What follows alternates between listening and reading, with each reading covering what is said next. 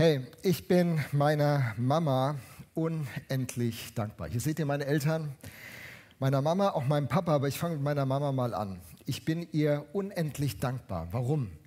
Sie hat so selbstlos richtig Platz gemacht für uns Kinder und hat buchstäblich ihr ganzes Leben daran ausgerichtet, uns Kindern einen Rahmen zu geben, dass wir sicher aufwachsen konnten, dass wir uns geliebt gefühlt haben, dass wir uns begleitet erlebt haben, den Tiefen und in den Höhen unseres Lebens.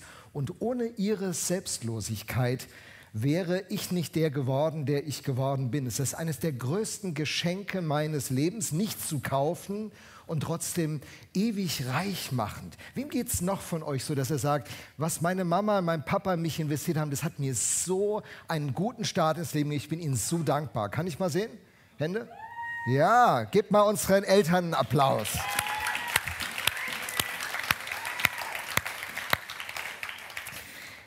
Wir alle leben von der Selbstlosigkeit anderer Menschen. Da ist ein Fußballtrainer, da ist ein Lehrer, da ist ein Nachbar, ein Verwandter, jemand, der an uns glaubt und in uns investiert. Solche Menschen im Leben zu haben, ist ein Riesengeschenk, ein Mentor, ein Förderer, jemand, der etwas in uns sieht, was andere nicht in uns sehen. Solche Menschen zu haben und von solchen Menschen beeinflusst und geprägt zu werden, gehört zum größten Glück unseres Lebens. Auch das ist nicht zu kaufen. Und dieses Glück zu erfahren, hat eben diese beiden Seiten. Als Empfänger dieser selbstlosen Investition wird das eigene Leben reich gemacht. Aber jemand zu werden, der selbstlos ins Leben anderer investiert, ist ein Riesengeschenk, ein Riesengeschenk. Das ist eigentlich ein Geheimnis des Lebens. Überall, wo Egoismus äh, regiert, da beginnt das Leben zu verwelken. Aber überall, wo Selbstlosigkeit gelebt wird, wo einer in das Leben eines anderen investiert, da beginnt das Leben aufzublühen. Und deswegen investieren wir ja, weil wir das spüren, das ist ein Grundzug unseres Lebens. Deswegen investieren wir in unsere Familien, in Freundschaften und in andere große Themen, die nicht einen unmittelbaren Nutzen nur für uns selbst haben. Thema Klimaschutz bewegt viele Menschen. Und sich dafür stark zu machen, ist gut. Warum ist das gut? Warum sollte das Christen interessieren? Hallo? Es ist Gottes Welt. Die gehört ihm. Er hat sie erdacht. Er hat sie wunderschön gemacht. Sie zu ruinieren, beschädigt ihn. Jetzt könnte man sagen, das ist geistlich nicht wichtig. Wichtig ist, was zwischen dir und Jesus läuft. Ja, natürlich ist das wichtig, was zwischen dir und Jesus läuft. Aber es ist auch wichtig, nicht als Alternative, sondern ergänzend dazu, dass wir mit seiner Schöpfung, die er liebevoll und kreativ und wunderschön gestaltet hat, dass wir damit gut umgehen, oder? Ja, das muss man, das, das haben wir in unserem freikirchlichen Rahmen vielleicht etwas zu wenig betont. Und es tritt nicht an die Stelle der Kernbotschaft, aber es gehört ergänzend dazu. Oder moderne Sklaverei. Habt ihr gewusst, dass über 40 Millionen Menschen auf diesem Planeten im Moment in Sklaverei leben? über 40 Millionen derer, die, die Gott geschaffen hat, Menschen, die er unendlich liebt, für die Jesus am Kreuz gestorben ist, die er, für die er sein Leben gibt, leben in moderner Sklaverei. Da benutzen Menschen, weil sie die Macht haben, andere und saugen sie aus und rauben sie aus und, und missbrauchen und benutzen sie. Über 40 Millionen. Mir war das nicht bewusst, bis meine Tochter anfing, mir den Fokus dafür zu öffnen und die International Justice Mission dieses Thema auf die Agenda gebracht hat. Christen, Gary Hogan, der Gründer der International Justice Mission, Christen, die von Gott bewegt waren, haben dieses Thema erfasst und haben gesagt, das kann nicht sein, Christ zu sein und, und damit einfach uns abzufinden und Hauptsache unser eigenes kleines Leben funktioniert. Hauptsache meiner Familie geht gut und Hauptsache meine Tochter wird von niemandem missbraucht. Hauptsache mein Sohn wird nicht gemobbt.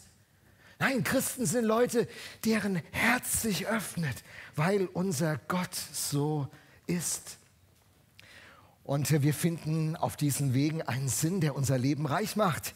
Viktor Frankl, ein Überlebender des KZs und später Begründer der Logotherapie, ein, ein weltbekannter Psychiater, hat es so gesagt. Wer um einen Sinn seines Lebens weiß, dem verhilft dieses Bewusstsein mehr als alles andere dazu, äußere Schwierigkeiten und innere Beschwerden zu überwinden. Hey, wenn du dein Leben für etwas gibst, das größer ist als du selbst, dann dann profitiert dein ganzes Umfeld, dein ganzes Umfeld beginnt aufzublühen, aber du blühst auch auf. Du wirst resilient, du bekommst Ressourcen in dein Leben, mit denen du in der Lage bist, Widrigkeiten zu begegnen, weil diese Welt ein wunderschöner, aber auch ein recht schwieriger Ort ist. Warum ist es so, dass wenn man selbstlos lebt, dass es uns gut tut, dass es unserem Umfeld gut tut, dass es dieser Welt gut tut? Warum ist das so? Weil Gott diese Welt so gemacht hat. Unser, er hat eine, eine Backstory sich ausgedacht und das bewegt uns in dieser ganzen Reihe. Wir sagen, jeder hat so eine Philosophie, wie das mit der Welt ist. Die Welt ist aus Zufall entstanden, ein Urknall. Es gibt keine Absicht, kein Ziel, keinen Sinn. Jeder lebt und muss halt gucken, dass er irgendwie das Beste für sich rausholt. Christen lernen, dass es eine Backstory gibt, eine Rahmenhandlung, eine Hintergrundgeschichte. Christen sagen, da gibt es einen Gott, der voller Liebe, kreativ bewegt war und sich diese Welt ausgedacht hat und diese Welt ihre Ordnung gegeben hat und diese Welt ihre Schönheit gegeben hat. Schönheit hätte es von der Funktion her nicht gebraucht. Aber ohne Schönheit kann man gar nicht leben. Was bin ich froh, dass wir Musiker haben, die schön spielen, dass wir Künstler haben, dass wir Leute haben, die mit Sprache umgehen können. Schönheit und Kunst gehört zum Leben und macht unser Leben reich. Es hätte es nicht gebraucht. Gott hat diese Welt so gemacht. Und der Professor Spemann, weltbekannter Philosoph, hat es dann in den Satz gegossen, den wir die ganze Reihe über schon erwähnen. Jedes Mal. Weil Gott ist, ist alles andere. Das ist die Backstory. Und auf dieser Backstory steht auch das Thema der Selbstlosigkeit. Wenn Menschen selbstlos leben, sie in diese Backstory einsteigen, beginnen wir die Schönheit des Lebens zu entdecken und das Leben beginnt zu blühen. Welche Rolle hat nun die Kirche in dieser Backstory von Gott? Ist sie irgendwie so eine Einrichtung für Leute mit einem religiösen Gen, die halt so irgendwie für fromme Themen mehr offen sind wie andere, so religiöse Typen? Was ist die Rolle der Kirche? Wir haben letzte Woche diese Frage bereits begonnen zu stellen haben gesehen, dass die Kirche eine wunderbare Einrichtung des Himmels ist. Sie hat eine herausragende Bedeutung sowohl für die sichtbare wie für die uns nicht sichtbare Wirklichkeit. Bevor diese Welt in Existenz war, bevor Gott den Kosmos geschaffen hat, hat er bereits die Kirche erdacht gehabt. Sie war Bestandteil seines Grundentwurfs, haben wir letzte Woche gesehen. Und äh, diese Kirche, wenn sie ihre Identität findet, wenn sie versteht, dass sie ein Lieblingsstück von Gott ist, sie ist seine Braut, sagt uns das Neue Testament, wenn sie in diese Rolle hineinkommt und dann mit Gott gemeinsam auf den Weg geht, dann wird sie zum Agenten, dann wird sie zum Botschafter für diese Liebe von Gott in dieser Welt. Und diese Welt ist ja aus dem Lot gekommen. Und wir haben letzte Woche schon gesehen, dass sie ein Riesenpotenzial hat. Und Gott beruft uns, in dieses Potenzial einzutreten. Und heute möchte ich in einem weiteren Teil zur Frage, warum Kirche, weitermachen. Es äh, ist schon erschreckend, wie unsere Welt in Unordnung geraten ist. Jeder, der ein bisschen die Tageszeitung liest, die Nachrichten hört, der ein bisschen beobachtet und nachdenkt, stellt fest, diese Welt ist gleichzeitig ein wunderschöner Ort, wo ganz, ganz schöne Dinge passieren und gleichzeitig ganz schreckliche Dinge. Der Anschlag auf den Journalisten in, in, in der Niederlande die Woche. Der brutale heimtückische Mord an dem haitischen Präsidenten, wo 28 Personen beteiligt waren und ihn gemeuchelt haben. Was ist da los in dieser Welt, in der Wirtschaft, in der Politik? Wir merken, diese Welt ist aus dem Lot geraten und wir haben in dieser Reihe gesehen, dass die Ursache dafür ist, dass der Mensch sich von Gott distanziert hat. Die zerstörende Macht dieser Trennung von Gott, das christliche Fachwort dafür ist Sünde. Sünde heißt Trennung oder Zielverfehlung. Ähm, dadurch, dass diese Beziehung zerbrochen ist, ist dieses Leben aus seiner Ordnung gefallen. Und diese Macht ist zerstörend. Schuld belastet Menschen, zwischenmenschliche Beziehungen. Wie viele Leute reden nicht mehr miteinander, weil Schuld eingetreten ist und es gab keinen Weg, diese Schuld zu beheben und auszuräumen. Und am Ende hat sogar der Tod Einzug gehalten aufgrund dieser zerbrochenen Beziehung zu Gott. Aber Gott hat sich aufgemacht, diese Welt wieder ins Lot zu bringen. Der Tod wird überwunden werden Und es hat alles schon begonnen. Gerechtigkeit wird kommen, Friede wird kommen, Hoffnung wird kommen, Zukunft wird kommen. Das ist der Plan von Gott. Versöhnung, Miteinander, Liebe soll unsere Zukunft prägen. Und in diesem Projekt ist Gott eingestiegen. Man könnte manchmal fragen, ist das nicht so ein frommes Thema für so eine christliche Veranstaltung an so einem Sonntagmorgen für Leute, die eben nicht so helle sind, die nicht so eine tolle Bildung haben, die eben begrenzt sind in ihrem Horizont? Was hat diese christliche Botschaft mit diesem Leben zu tun? Hey, warum, warum halten die einen andere als Sklaven? Warum, warum betrügen Menschen? Warum lügen Menschen? Warum zerstören Menschen gesellschaftliche Strukturen im, auf der Familienebene, auf einer gesellschaftlichen Ebene und sogar auf nationale Ebenen? Warum passiert das, was in China passiert oder in Amerika passiert oder in Russland passiert? Warum ist das so global? Sind das globale, komplizierte Mechanismen, die nicht zu beherrschen sind? Albert Einstein würde uns sagen, dass alles in uns passiert. Und er ist damit mit der biblischen Botschaft d'accord. Was mich erschrickt, sagt Einstein, ist nicht die Zerstörungskraft der Bombe, er war ja mit der Atombombe beschäftigt, sondern die Explosionskraft des menschlichen Herzens zum Bösen. Wisst ihr, die Ursache für all das, was wir auf einer, auf einer ganz kleinen Ebene zwischenmenschlicher Leben in uns erleben und das, was wir auf nationaler und internationaler Bühne erleben, in Politik, in Wirtschaft, in Kultur, in Kunst, im Gesundheitswesen. Das Gesundheitswesen könnte ja viel günstiger sein, wenn ich so viel gelogen würde, wenn ich so viel betrogen würde, man könnte da viele Beispiele anführen, aber die Ursache ist jeweils auf den gleichen Punkt zurückzuführen. Die Diagnose der, von, von Gott heißt, unser Herz ist außer Takt gekommen.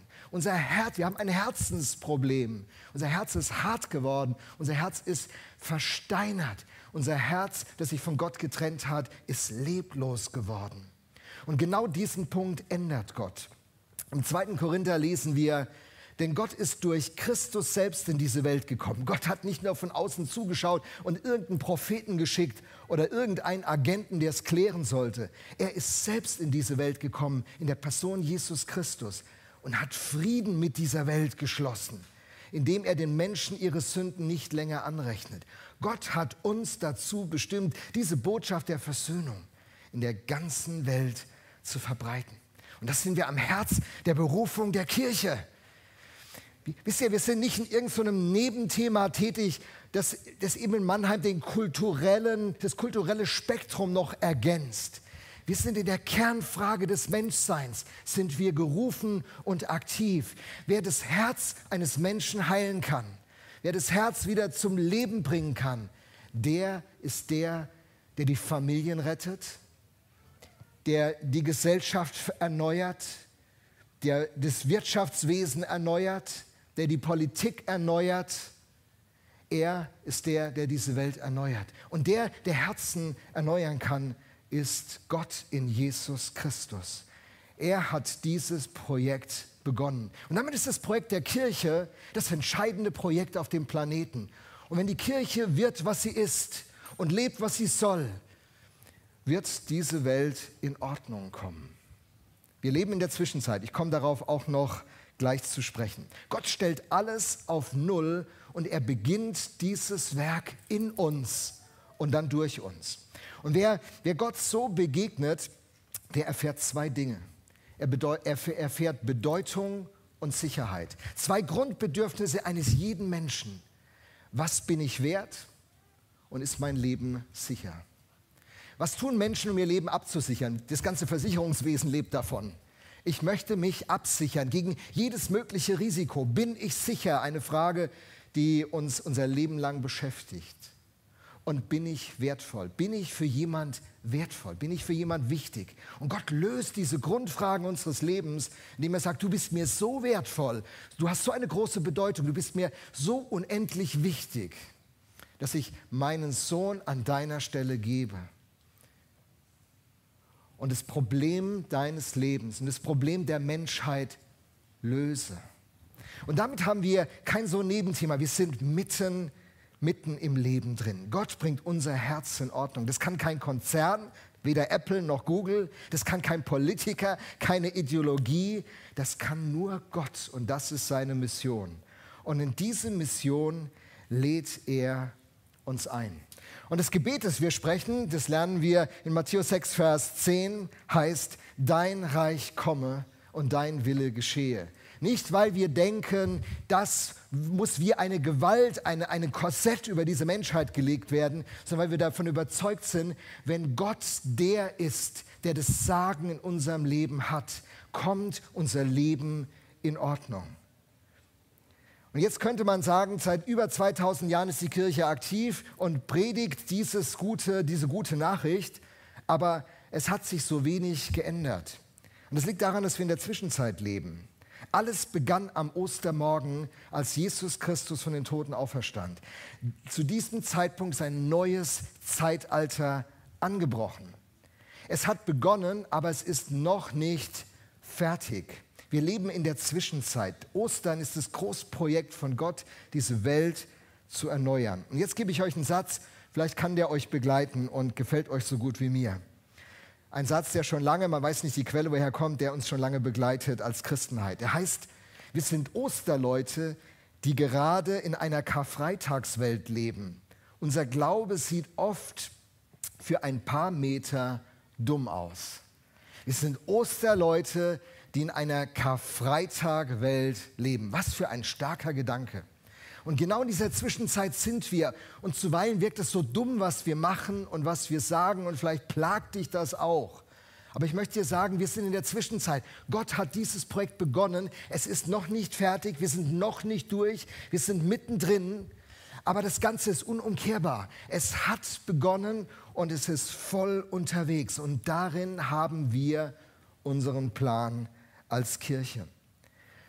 Was für uns entscheidend sein wird, auch als VM hier in Mannheim, sind nicht Systeme und Strukturen. Nicht mal unser Name wird entscheidend sein, wie wir in Zukunft heißen werden oder wie wir das Ganze machen. Das sind alles nur, das sind alles nur Hilfsmittel, Werkzeuge. Der entscheidende Punkt ist, ist das, was in uns passiert. Menschen, die zu Botschaftern dieser guten Nachricht werden, äh, sind, die, sind der entscheidende Faktor. Und so sagt Jesus in zwei kräftigen Bildern, wie die Sache aussieht. Er sagt, ihr seid das Salz der Erde und ihr seid das Licht der Welt. So soll auch euer Licht vor den Menschen leuchten. Sie sollen eure guten Werke sehen und euren Vater im Himmel preisen. Salz hat man zu alten Zeiten genommen, um etwas zu konservieren, etwas zu erhalten, was erhaltenswert war. Und Salz hat dem Leben Geschmack gegeben. Licht war ganz wichtig zu einer Zeit, wo es nicht dieses künstliche Licht gab. Wer Licht hatte, der konnte in sehr dunklen Nächten sich orientieren. Und diese Bilder ruft Jesus auf. Aber das ist nicht so eine Philosophie oder irgend so schlauer Gedanke, sondern der zweite Teil des Verses sagt es uns. So sollen, eure, sollen sie eure guten Werke sehen und euren Vater im Himmel preisen. Unser Leben wird anders. Weißt du, was der Punkt ist, dass unser Leben anders wird? Der Punkt ist nicht, dass wir in so einem Gottesdienst sitzen, sowas hören und nicken, sagen, Pastor, hast du gut gesagt, hat mir Mut gemacht, jetzt komme ich wieder durch die Woche. Weißt du was? Predigten sind nicht dazu da, dass du durch die Woche kommst. Um durch die Woche zu kommen, musst du jeden Tag selber deine Bibel aufschlagen, musst du jeden Tag selber beten. Das bringt dich durch die Woche. Du musst jeden Tag futtern. Nicht einmal am Sonntag dir den Bauch vollschlagen, dass du dich nicht mehr bewegen kannst, sondern die, sich eine, eine ausgewogene Ernährung. Altes Testament, Neues Testament, Lehrtexte, poetische Texte. Du musst, du musst ein eigen, wenn du Christ wirst, musst du ein eigenes Leben entwickeln, ein eigenes geistliches Leben. Und äh, wenn wir sonntags zusammenkommen, dann wollen wir uns ausrichten, dann wollen wir uns inspirieren, dann wollen wir uns gegenseitig helfen, den Fokus klar zu kriegen, uns wieder kalibrieren, ausrichten auf das, was wichtig ist. Und durch uns sollen gute Werke passieren. Hey, wir sollten in Mannheim dafür bekannt sein, dass wir Dinge tun, die richtig gut sind. Wo, wo Leute in unserer Stadt sagen so, ja, also die VM oder wie die dann heißen, äh, ich weiß auch nicht so recht, was ich von denen halten soll, aber was die machen, richtig gut. So, so geht es ja Leuten mit dem Solar zum Beispiel so. Ich weiß auch nicht, was die da machen, so, aber, aber kreativ sind die schon. Und die Jugendlichen haben richtig Spaß dran. Und Eltern sagen, ich bin so froh, wir haben endlich mal eine Woche die Kids weg. Ja, ja cool sollen unsere guten Werke sehen und irgendwann fangen sie an, den Vater im Himmel zu preisen. Hey, gute Werke sind Hilfen für Menschen. Da heißt es übrigens nicht, die sollen die Wunderwerke sehen. Wir charismatischen Christen haben manchmal das Problem, dass wir, dass wir denken, weißt du was, wir, wir bleiben faul auf unserem Platz sitzen. Gott soll mal eben ein paar Wunder tun und dann ist die Kiste geflickt. Gott tut Wunder, ja. Aber vor allen Dingen in uns, um durch uns gute Werke zu wirken, die Menschen dazu bringen, Gott zu erkennen. Und so eine Gemeinde wollen wir werden. Die Grundeinstellung, die wir brauchen, ist äh, eben diese Grundeinstellung hier Salz der Erde. Ich habe gedacht, ich zeige euch nochmal so einen Salzstreuer. Mal ganz ehrlich, was, bringt's, was bringt das Salz in diesem Salzstreuer? Du hast eine fade Suppe auf dem Tisch stehen, der Salzstreuer steht da, so what? Was, was kommt jetzt? Du musst diesen Salzstreuer nehmen und musst die richtige Menge Manchmal ist er auch zu hoch dosiert. Manche Christen sind ja zu hoch dosiert. Begegnest du ihnen, denkst du, oh, es ist salzig. Also der ist mir schon zu heftig, der Typ. Ja, manche sind einfach dumm. In der Art und Weise, wie sie das Evangelium weitergeben, wie sie über die Dinge denken. Sorry, mancher ist einfach dumm. Der denkt nicht von seinem Gegenüber, sondern der denkt, wenn ich dich mit Traktaten vollschmeiße, wenn ich dich zulaber, dann habe ich meinen Teil getan. Aber ein junger Mann, der eine junge Frau gewinnen will, wird die hoffentlich nicht zulabern oder mit irgendwas zuschmeißen, sondern wird rausfinden, wie tickt sie, wie entsteht eine Beziehung, wie, wie können wir Interesse wecken, wie gehen wir einen Weg, der dem anderen auch hilft. Und das wird eine Frage für uns als VM hier in Mannheim sein. Wie können wir Menschen helfen, den Gott der Liebe zu entdecken, der in Jesus Mensch wurde, in einer Art und Weise, wie das jeder Missionar macht. Er lernt ihre Sprache. Hudson Taylor hat sich einen langen Zopf wachsen lassen und traditionell chinesische Kleidung getragen. Er ist der Pionier der ganzen Inlandmission in China. Die, die britischen Missionare, die waren alle in Shanghai und haben sich ein nettes Leben gemacht, so in dieser Hafenstadt. Aber Hudson Taylor, der hat als Missionar Standards gesetzt. Der hat die Latte hochgelegt. Er hat die Kultur gelernt, er hat die Sprache gelernt aus Liebe zu Menschen. Wie wäre es, wenn ich demnächst mit so einer Hose da hier wäre, die so einen Cut hat? Da würden sich einige von euch sofort aufregen. Pastor, wie siehst du aus? Aber wie wäre es? Ich war, am Montag haben Heike nicht Hochzeitstag gehabt. Wir haben Mannheim unsicher gemacht. Also wenn ihr irgendwelche Klagen gehört habt, wir wissen dran schuld. Wir haben Mannheim unsicher gemacht. Wir haben angeschaut, wie, sehen die Leute in Mannheim aus? Hey, wenn die Leute, die wir am Montag in der Innenstadt gesehen haben, wenn, wenn die hierher kommen, dann stellt euch darauf ein, die haben Tattoos ohne Ende. Die haben ein Vermögen ausgegeben für Tattoos. Ähm, Wahnsinn. Also ich äh, habe mich immer gegen Tattoo entschieden, aus, äh, nicht aus theologischen Gründen, sondern ich dachte, Alter, wenn du dann demnächst 60 wirst und deine Haut da so, wie sieht denn so ein Tattoo da aus? Ah, das will ich meiner Frau nicht zumuten. Aber ich meine, jeder ist ja, ist ja Geschmackssache. Jetzt, jetzt kommen Leute, die in, die in Mannheim leben, die sind gepierst, die haben Ohrläppchen, die sind riesig zum Teil mit Löchern drin. Die haben überall Knöpfe und Brillanten und Zeugs. Sind wunderbar, also tolle Tattoos. Es gibt aber auch ein paar, paar die haben sich Tattoo stechen lassen. Man gesagt, du Augen auf bei der Künstlerwahl. Also, wow, ich hätte es nicht gemacht, ehrlich. Ne? So, jetzt kommen die hierher. Und wir sind Missionare. Was heißt das? Lass mir ein Tattoo stechen. Oh, also wenn es nicht sein muss.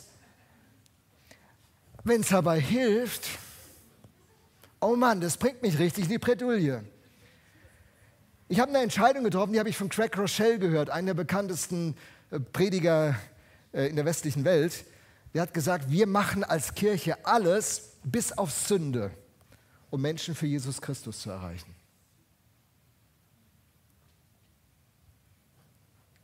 Was meint ihr?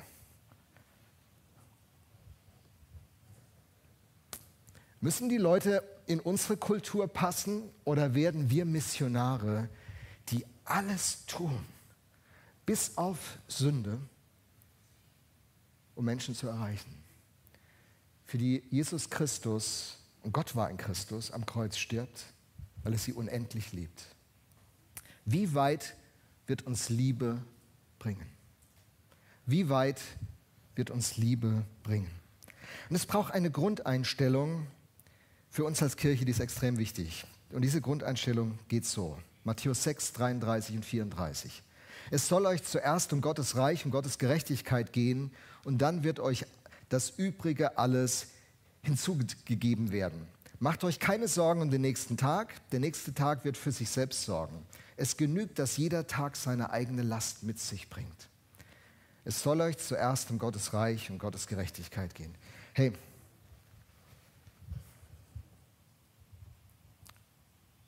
Deal, wollen wir das machen? In diesem Ehering steht Matthäus 6, Vers 33 drin. Das ist, die, das ist der, der Bund unseres Lebens. Es soll uns zuerst um Gott und um sein Reich gehen. Wir haben ganz oft gehört, dass Leute gesagt haben, ja, aber man kann doch nicht nur um Kirche und nur, man hat doch noch ein anderes Leben. Stopp. Zwei Dinge. Erstens steht da, es soll zuerst um Gott und um sein Reich gehen. Da heißt nicht, soll ausschließlich um diese Themen gehen. Obwohl das Argument schon, das ist schwach. Wenn man, wenn man fragt, was heißt denn, es soll euch um Gottes Reich gehen? Da steht im Grundtext Basilea Theos, Königsherrschaft Gottes. Auf Deutsch, Gott soll das Sagen haben. Es soll euch bei allem, was ihr macht, darum gehen, dass Gott das Sagen hat. Das ist der Punkt. Wenn ich eine Party feiere, wenn ich einen Geburtstag feiere mit Verwandten, wenn ich zu meinem Job gehe, wenn ich eine Karriereoption bekomme, wenn ich eine Urlaubsplanung mache, wenn ich mir ein Auto kaufe, ich überlege, ob ich eine Wohnung oder ein Haus baue. Es soll bei allem, was ihr macht, euch zuerst darum gehen, dass Gott das Sagen hat.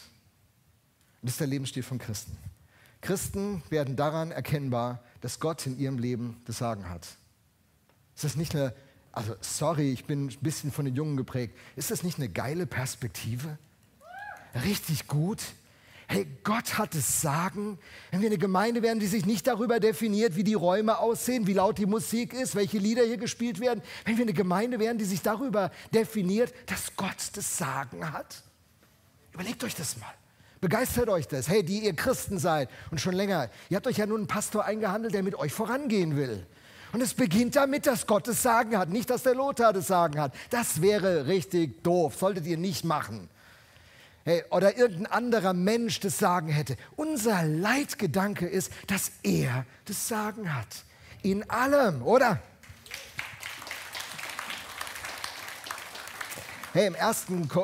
Korinther 13 wird es ja richtig konkret. Ne? Was immer ihr tut, ob ihr esst oder trinkt oder was es auch sei, verhaltet euch so, dass Gott dadurch geehrt wird. Wenn Gott es Sagen hat und ich tue, was er sagt, wird er geehrt. Und dass ihr für niemanden ein Glaubenshindernis seid, weder für Juden noch für Nichtjuden noch für die Gemeinde Gottes. Hey, das ist so ein interessanter Text. Weißt du was, wenn Gott in unserem Leben das Sagen hat, dann, äh, dann wird er dadurch geehrt, dann geht es richtig gut in unserem Rahmen voran. Wenn Gott nicht das Sagen hat, dann werden wir zu einer Belastung, dann werden Christen zur Belastung für andere Christen. Du wirst ein Glaubenshindernis für Leute, die mit dem Glauben nichts am Hut haben und für Leute in der Kirche. Wie viele Leute haben mit Kirche abgeschlossen, gesagt, ich habe keinen Bock mehr auf Kirche. Was, wenn du wüsstest, was man in Gemeinde erleben kann, wenn du erlebt hättest, was ich in Gemeinde erlebt hätte, würdest du auch nicht mehr zu diesem Club gehen. Die haben doch ein Rad ab, die Typen. Hey, so viel Egoismus, so viel Stolz, so viel Eitelkeit, so viel gekränkte Eitelkeit. Und es stimmt, hey, ich habe mit Freunden die Gemeindeberatung unseres Bundes in Deutschland gegründet. Wir haben in der Zeit, wo ich sie geleitet habe, über 700 Beratungen durchgeführt.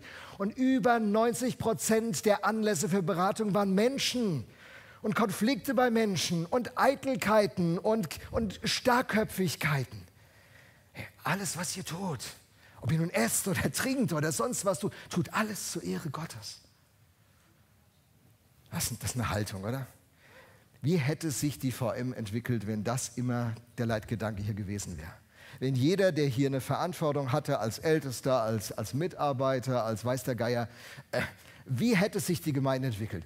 Rechnet mal ganz kurz im Kopf durch, wie viele Probleme hättet ihr nicht durchleben müssen, wenn das der Leitgedanke gewesen wäre? Wie viel Sorgen, wie viele Gebete hätten nicht gesprochen werden müssen für die Gemeinde und hätten gesprochen werden können für die Stadt Mannheim? Wenn die Kirche sich selber nicht so blockiert hätte, weil sie ihre eigene Ehre sucht, weil Menschen ihre eigene Ehre suchen. Und ganz ehrlich, Wie oft habe ich in meinem Leben meine eigene Ehre gesucht? Wie oft ging es um meinen Kopf und meine Sicht? Aber es geht nicht um dich, es geht nicht um mich, es geht in allererster Linie um ihn. Fällt der Rest weg? Nein, never ever. Es ist wie hier, ich habe mein Hemd gestern Abend noch fotografiert für euch. Ich trage ja so gut wie kein Hemd. Einige fragen, hat der Kerl überhaupt ein Hemd? Ja, hier, ihr seht's. Ich habe ein Hemd. Was ist das Problem an dem Hemd? Der erste Knopf ist falsch geknöpft. Die Folge, alle anderen Knöpfe knöpfen sich auch falsch. Und das meint Gott mit dem, dass er an der ersten Stelle sehen soll. Trachtet zuerst nach dem Reich Gottes und nach seiner Gerechtigkeit. Nach seiner Gerechtigkeit nimmt uns raus aus diesem individuellen Glauben. Hauptsache, mir geht's gut. Jesus und ich. In Chicago haben sie die Jesus and Me Ministries gegründet. Die Jesus und ich Dienste. Was für ein Käse. Christsein ist überhaupt nicht ohne Gemeinschaft denkbar. Der zweite Vorname des christlichen Glaubens ist wir. Wir sind zusammengestellt. Viele Glieder, ein Leib, wir gehören zusammen. Aber die Frucht des Geistes, die ist ebenso schwierig, wenn man den anderen hat. Liebe, Treue, Freundlichkeit, Selbstbeherrschung. Also wenn Viktor nicht da ist, bin ich ja total geduldig. Das ist, wisst ihr, also alleine, ich bin der freundlichste Mensch, der liebevollste. Und dann taucht Viktor auf und dann habe ich ein Problem. Zum Glück begegne ich Herr Viktor nicht so häufig, aber meiner Frau begegne ich häufiger. Und dann soll ich wieder mal geduldig sein. Und Heike funktioniert nicht so, wie ich mir das vorstelle. Ungeduld. Hey, diese ganzen geistlichen Wirklichkeiten, Victor und ich verstehen uns gut, deswegen konnte ich den Scherz so machen. Aber Victor ist ein super Typ, oder? Findet ihr nicht? Ja. Ich habe ihm das die letzten drei Wochen am Telefon so oft gesagt, weil ich ihn ertappt hat, wie er dieser Gemeinde dient, wie er seine Sachen gut macht, wie er verantwortlich ist, wie er treu ist. Wirklich ein Hammer. Ihr könnt nicht dankbar genug sein für eure Leiter, wenn ihr den Christian beobachten würdet. Und jetzt könnt ihr noch eine ganze Reihe anderer aufzählen. Ja, können wir auch mal. Wirklich. Hammer. Und in dem Wir liegt unsere Kraft. In dem Wir liegt unsere Zukunft. Und äh, wenn wir so, wenn wir so unser, unser Leben richtig gut ordnen und in der Gemeinschaft leben, dann werden wir trainiert. Dann wächst, dann wächst, dann wachsen wir als Christen und die Frucht des Geistes wächst in uns. Und das ist der Plan mit seiner Kirche. Der Grundauftrag, was immer ihr tut, mit Worten oder mit Werken, tut zur Ehre Gottes. Wisst ihr, unser gemeinsames Leben ist entscheidend. Ich möchte euch einen letzten Vers geben und noch sagen, nächste Woche mache ich an dem Thema weiter. Das heißt zwar All In, aber es ist die Fortsetzung dieser Kirchenreihe die ist so extrem wichtig. Es ist wichtiger, als dass du, dass du ein paar persönlich theologische Fragen beantwortet bekommst, was die Bedeutung des sechsten Arms zum siebenarmigen Leuchter. Hey, das verändert diese Welt nicht. Aber weißt du, was die Welt verändert? An eurer Liebe zueinander werden alle erkennen, dass ihr meine Jünger seid. Liebe Freunde, hier steht nicht, an den Wundern, die unter euch passieren werden, alle erkennen, dass ihr meine Jünger seid an äh, eurem perfekten Leben werden alle erkennen, dass ihr meine Jünger seid. An euren großzügigen Geldspenden werden alle erkennen, dass ihr meine Jünger seid. Hier heißt es, an eurer Liebe zueinander werden alle erkennen. Wir müssen als Gemeinde entscheiden, ob wir nebeneinander leben, ob wir miteinander leben oder füreinander. Nebeneinander leben viele schon. Mir sagen viele in den Erstgesprächen, ich bin sehr gerne hier, aber ähm, so richtig verbunden mit anderen bin ich nicht. Eigentlich ein paar Leute, aber irgendwie, ähm, ich würde mir noch mehr wünschen. Dass wir aus einem Nebeneinander, einem respektvollen Nebeneinander zu einem freundlichen Miteinander kommen. Das wäre schon eine gute, ein gutes Level. Aber könnt ihr euch vorstellen, was in dieser Gemeinde passiert, wenn wir füreinander eintreten? Wenn diese Liebe uns im Miteinander prägt. Und hier steht im Griechischen das Wort Agapao, Agape. Agape ist die wertschaffende Liebe. Agape ist die Liebe, die ein kleines Kind zu seinem Bär hat, wo das Auge runterhängt und das schon dreimal genäht wurde und drei Meter gegen den Wind stinkt, weil es ein paar Mal sich darüber, äh, ne, so. Äh, diese, dieses Bärchen bleibt nun bei den Verwandten liegen und die Familie ist 150 Kilometer gefahren und dann sagt das Kind von der Rückbank, mein Bär fehlt, der Bruno. Und die ganze Familie ahnt, das geht nicht gut aus. Und am Ende drehen die um und fahren 150 Kilometer zurück für so ein Stück Stoff, was andere in den Müll werfen, weil der Wert dieses Bruno-Bäres in der Liebe des Kindes zu diesem Stück Stoff liegt.